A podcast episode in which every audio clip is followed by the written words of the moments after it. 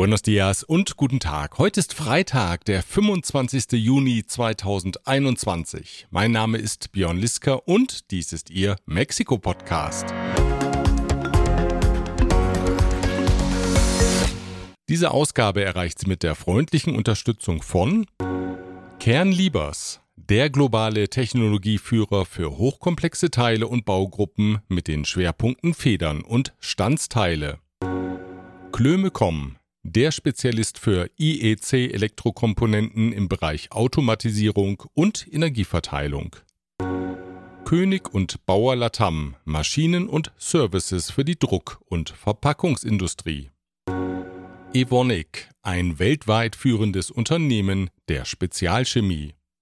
Heute geht es um Aufklärung gegen angebliche Fake News, um die Finanzierung einer Volksbefragung und um einen Ruf, der den guten Ruf schädigt. Das hören Sie in dieser Ausgabe, die auch von folgenden Unternehmen unterstützt wird. Rödel und Partner, Ihre maßgeschneiderte Wirtschaftskanzlei.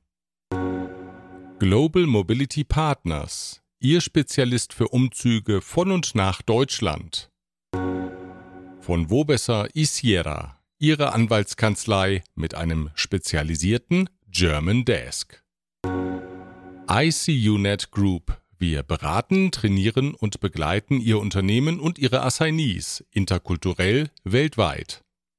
Die Links zu den Homepages finden Sie auf mexikopodcast.info.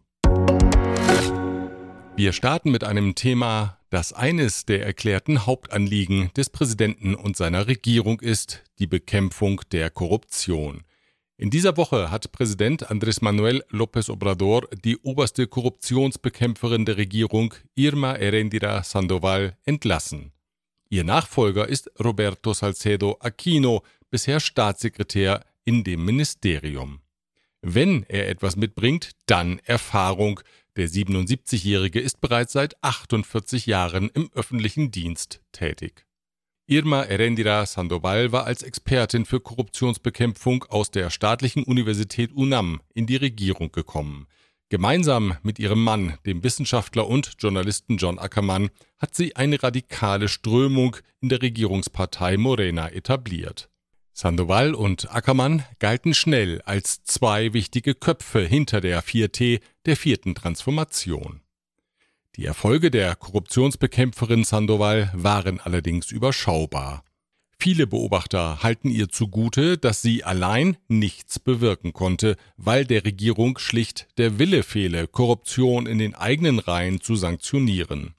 Zwar trete Präsident López Obrador unermüdlich als Mahner gegen die Korruption auf und predige eine enthaltsame Regierung, doch in der Praxis wurden bisher keine Fälle bekannt, in denen Verstöße geahndet wurden. Denn das Narrativ von López Obrador ist ja das folgende. Er und seine Regierungsmannschaft seien ganz anders als die Vorgänger. Die Morena-Regierung sei durch und durch demokratisch und zudem jeglicher Korruption unverdächtig. Dieses schöne, ins weite Land hineinscheinende Bild will man offensichtlich nicht durch die Aufklärung realer Korruptionsfälle beschmutzen. Entlassen wurde Irma Erendira Sandoval dann offenbar auch nicht aufgrund ihrer Arbeitsbilanz. Zum Stolperstein geworden sein dürften ihr die Ambitionen ihres Bruders Pablo, der parteiintern als Gegenkandidat gegen seinen Parteifreund Felix Salgado angetreten war. Es ging um die Kandidatur für das Gouverneursamt in Guerrero. Irma Erendira und John Ackermann unterstützten Pablo Salgado obwohl Präsident López Obrador öffentlichen Amtsträgern strikt untersagt hat, sich in interne Angelegenheiten der Partei einzumischen. Die Strafe dürfte wie ein Exempel wirken. Die politische Karriere von Irma Erendira ist vorerst beendet. Sie kehrt an die UNAM zurück und wird sich nach dem Ausflug in die Praxis nun wieder der Theorie der Korruptionsbekämpfung widmen.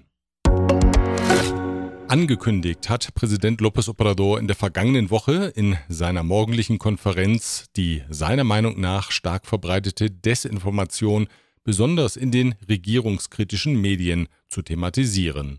Einmal in der Woche will er Fake News und deren Urheber in den Fokus rücken. Besonders wolle er damit die Mittelschicht erreichen, sagt er, denn die hatte sich bei den Wahlen Anfang Juni, ja zumindest im Westen von Mexiko-Stadt, von der Regierungspartei Morena abgewandt. Und zwar, wie López Obrador meint, weil sie falsch informiert war. Sonst hätte sie für die Morena gestimmt. Eine solche nicht korrekt informierte Mittelschicht sei aber gefährlich, befand der Präsident. Schließlich habe sie die Regimes von Hitler in Deutschland und von Pinochet in Chile erst möglich gemacht.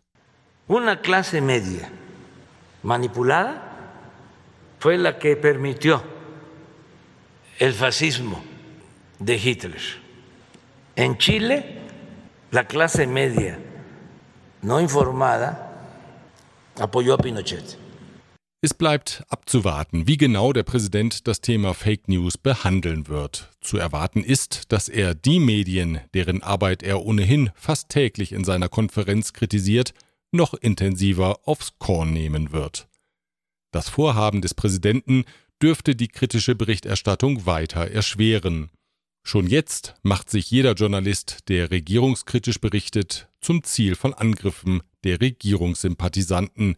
Er muss damit rechnen, dass seine sozialen Netzwerke bombardiert und er und seine Familie bedroht werden. Es ist sicher keine Bagatelle, wenn der Präsident das Klima weiter anheizt, und das in einem Land, in dem regelmäßig Journalisten getötet werden. Allein am 16., 17. und 22. Juni wurden im Bundesstaat Mexiko in Oaxaca und Coahuila drei Journalisten ermordet. Enrique García García, Gustavo Sánchez Cabrera und Saúl Tijerina Renteria. Natürlich hält nicht alles, was Journalisten enthüllen, einer kritischen Prüfung stand. Aber oft sind es nun einmal Journalisten, die unbequeme Wahrheiten aufdecken und wie ein bissiger Dackel nicht loslassen, bevor sie Belege haben. Jüngstes Beispiel sind Redakteure von El País, die jetzt einen Artikel über Elba Esther Gordillo publiziert haben. Die war bis 2013 insgesamt 23 Jahre lang Vorsitzende der mexikanischen Lehrergewerkschaft CENTE und politisch äußerst einflussreich. Die Gewerkschaft verwaltet traditionell im Regierungsauftrag große finanzielle Mittel.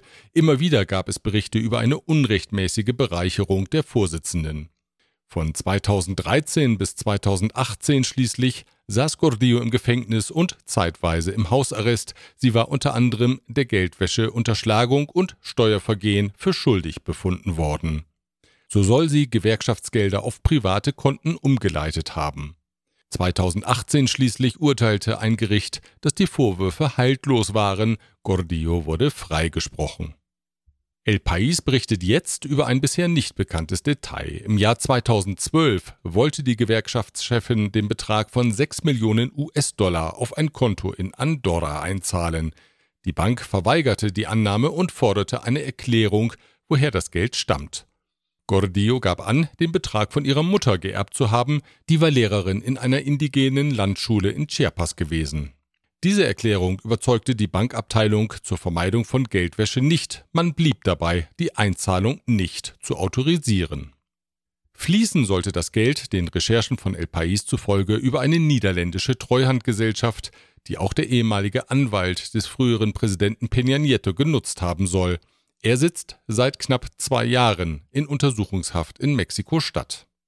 Bereits vor einigen Wochen, wir hatten an dieser Stelle darüber berichtet, hatte El País die Geldeinzahlung der Tochter des früheren PRI-Vorsitzenden Manlio Fabio Beltrones auf ein Konto in Andorra öffentlich gemacht. Sie hatte demnach insgesamt 10,4 Millionen Dollar eingezahlt.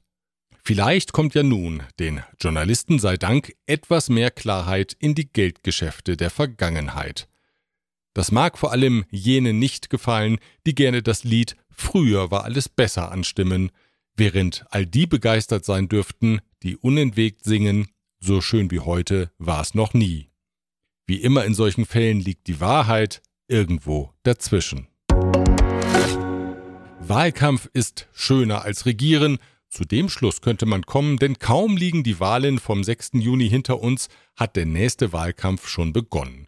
Diesmal geht es nicht wirklich um eine Wahl, sondern um eine Volksabstimmung. Und zwar darüber, ob die vergangenen fünf Staatspräsidenten auf etwaige Rechtsverstöße hin durchleuchtet und gegebenenfalls angeklagt werden sollen. Wie war eigentlich nochmal genau die Frage des Plebiszits? ¿Quieres que se investigue y de conformidad con la ley se juzgue a los expresidentes Carlos Salinas, Ernesto Cedillo, Vicente Fox, Felipe Calderón y Enrique Peña Nieto? ¿Sí o no? Richtig, so war das. Jetzt ist nur noch zu klären, woher das Geld für die Durchführung der Volksbefragung kommen soll. Im Wahlinstitut INE, das für die Organisation von Wahlen zuständig ist, herrscht Ratlosigkeit, denn eine landesweite Volksbefragung ist im Haushalt des Instituts nicht vorgesehen. Und so ganz günstig dürften Organisation und Realisierung des Plebiszits nicht sein. Präsident López Obrador hingegen hat klargemacht, dass das von ihm ja nicht besonders geliebte Wahlinstitut die Finanzierung übernehmen muss. Geld sei ja wohl da, schließlich sei das INE die teuerste Einrichtung ihrer Art weltweit. Es el organismo electoral más costoso del mundo. Gegebenenfalls müssten die Direktoren in der Behörde eben die Gürtel enger schnallen und weniger für Wein und Restaurants ausgeben, fügte der Präsident hinzu. Si este, gastan muchísimo en viáticos, buenos restaurantes, vinos, pues entonces no alcanza para que se tenga la posibilidad de tener casillas o mesas electorales y recoger la opinión de la gente. Auf alle Fälle muss es jetzt schnell gehen mit der Entscheidung, wer die Kosten trägt und die Federführung hat. Bereits am 1. August sollen die Wahlberechtigten über die Frage abstimmen. Und ob sie es glauben oder nicht, ich kenne das Ergebnis bereits und Sie auch, wenn Sie ehrlich sind. Immer mehr Druck übt der Weltfußballverband FIFA auf den mexikanischen Verband aus. Der soll die Fans der mexikanischen Nationalmannschaft davon abhalten, einen homophoben Ruf in den Stadien anzustimmen. Traditionell, ja, es ist wirklich schon eine Tradition, grölen Mexikos Fans den Ruf, wenn der Torwart der gegnerischen Mannschaft den Ball abschlägt. Immer häufiger wurden zuletzt Spiele unter der Androhung unterbrochen, bei einer Wiederholung die Partie abzupfeifen und vor leeren Rängen zu wiederholen. Nach früher eher geringen Geldstrafen gehen die Sanktionen für Mexikos Verband jetzt richtig ins Geld.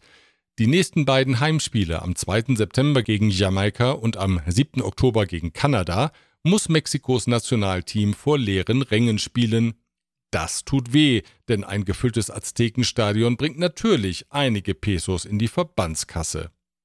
Bekommen die Verantwortlichen das Problem nicht in den Griff, kann es sogar zu einem Ausschluss Mexikos vom nächsten WM-Turnier 2022 in Katar kommen, drohte die FIFA.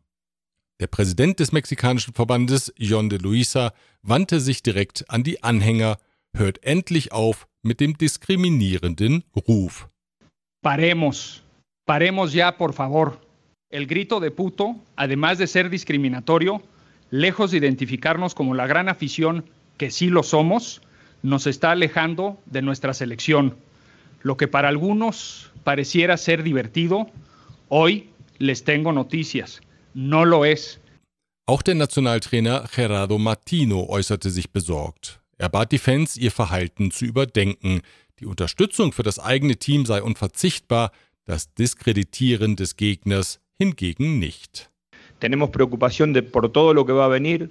Invito a la gente a la reflexión, invito a la gente a ocuparse y alentar exclusivamente la selección de México. Wir hoffen, die Worte finden offene Ohren und ein Umdenken der Fans, die durch das simple Unterlassen eines Rufes ihren eigentlich doch weltweit guten Ruf wiederherstellen können. Kommen Sie gut ins Wochenende. Ich freue mich auf Ihre offenen Ohren am nächsten Freitag. Bis dahin.